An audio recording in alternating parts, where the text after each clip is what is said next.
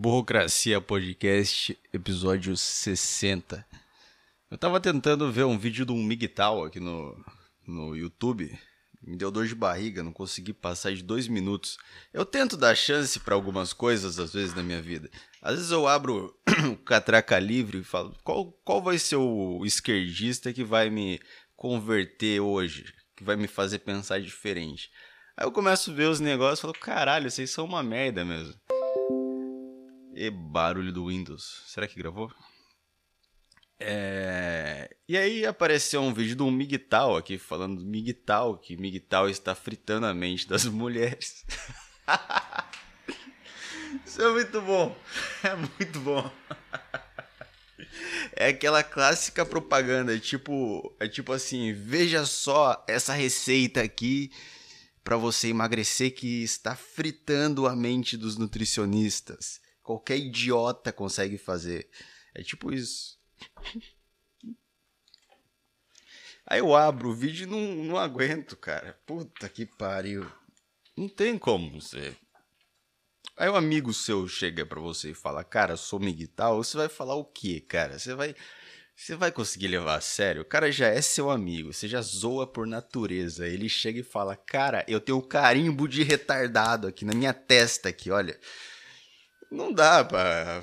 Você só fica com dó. Como um bom cristão, você perdoa, cara.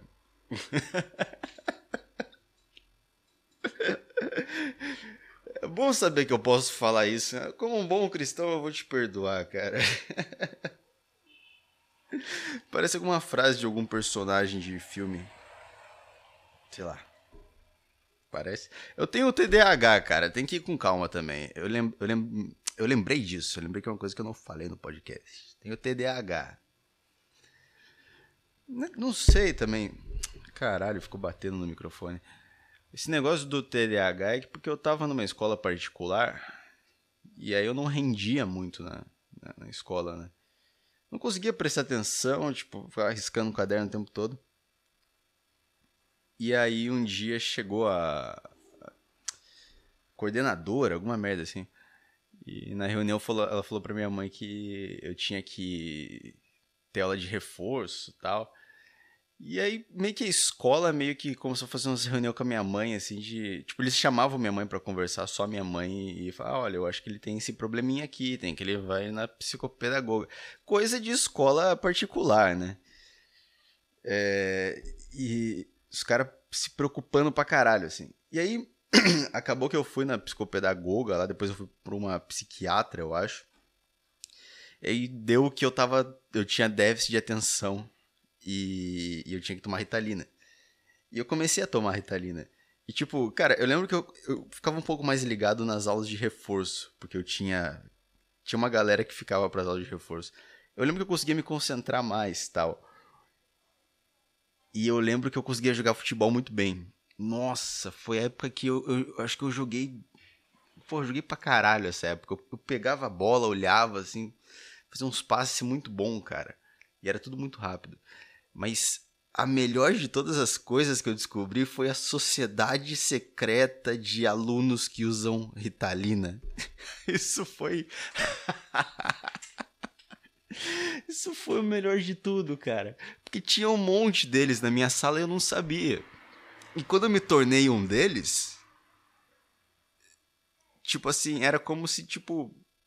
Porra, eu tivesse entrando. Porra, cara, muito doido. Eu tava descobrindo um negócio, sabe? Eu era o Neo do Matrix, sabe? Como assim eu tava numa, numa, numa simulação? Como assim? Você começa a sacar os negócios e aí você começa a olhar os seus outros amigos diferentes, porque eles também são loucos que nem você. E aí aquele amigo seu, Bruno, que também toma Ritalina e passa na, na psicopedagoga porque não consegue ter atenção na sala de aula, é ele já tem uns tique meio estranho de natureza. Aí você pensa, cara, será que eu sou estranho que nem ele? Porque se a gente tem que tomar o mesmo remédio e ele é zoado, caralho, eu sou zoado, meu, que merda. E aí tem a menina tal lá, a menina tal, a fulana da sala toma remédio também. Mas ela é bonita, então ela passa despercebido pelas coisas. Eu lembro que era isso. Eu lembro que era assim que eu pensava. Eu não conseguia dizer isso, cara. Hoje, hoje lembrando dessas merdas, eu consigo dizer. Então. E várias pessoas da escola, assim, porque eu acho que a escola recomendava o mesmo lugar, a mesma clínica, sei lá, a mesma, a mesma pessoa, não sei. No fundo era um grande esquema para fazer dinheiro, né? E aí. É, às vezes eu até penso que eu nem tenho essa merda. Porque daí depois, cara, eu fui pra escola pública. E tipo assim, foi a melhor coisa que aconteceu na minha vida, cara. Nossa, se eu tivesse continuado em escola particular. Porra, escola pública é maravilhoso, meu. Escola pública é. Tipo, você sai na frente de quem sai na escola. Tipo assim, em conhecimento, quem tá na escola particular sai na frente.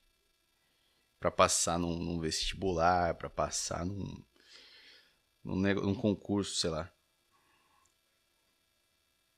Mas quem tá na escola pública, meu, o cara sai, sai pronto pra vida, tá ligado? Ele sai. Como é que eu vou explicar essa porra? Eu não sei, mano. É porque, tipo, parece que você já. Ai, caralho, eu não vou saber explicar isso aqui. Mas tem tanta frescura lá, sabe? Tipo, porque quando eu fui pra escola pública, eu cheguei lá e falei, ah, eu tenho TDAH. E aí os caras, que caralho, o que, que é isso tal? Porque ninguém sabia que, que porra era essa, mas aposto que um monte de gente teria na escola pública também, se, se, se o ensino fosse melhor, sei lá.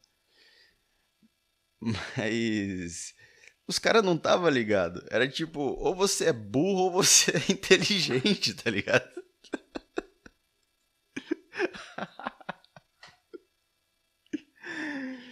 Ah, cara. No fundo, a matéria que era chata, né? Por isso que eu não estudava, porque a matéria era chata, mas. É. Eu não sei, mano. Era tanta coisa bizarra que a gente vivia na escola pública. Cara, tipo assim, teve um caso. A buzina começou. Teve um caso de um cara que tava levando droga pra escola. Isso acho que quando a gente tava no primeiro ano. Ele não era da nossa sala, só que ele era um cara mais velho, repetente. Ele era, ele era um ano mais. Ele era uma sala mais, mais novo, eu acho. Só que ele, tipo, devia ser uns quatro anos mais velho que a turma. Inclusive, eu já estudei com esse cara numa outra escola ele, ele, e ele já era repetente, cara. Esse cara é louco. Ele era um, puta repetente, assim. Daniel Sujeira. Não sei se eu devia estar tá falando isso aqui. Mas os caras chamavam ele de Daniel Sujeira. E aí ele levou droga pra escola e brigou com, com, com o diretor, deu um soco na cara dele. Pô, o cara velho, mano, mó dó. Tipo, várias vezes a gente ficou com medo de levar xingo do, do diretor e tal, mas quando a gente ficou sabendo que deram um soco na cara dele, ficou, porra, sacanagem, meu. Não precisava ter feito isso.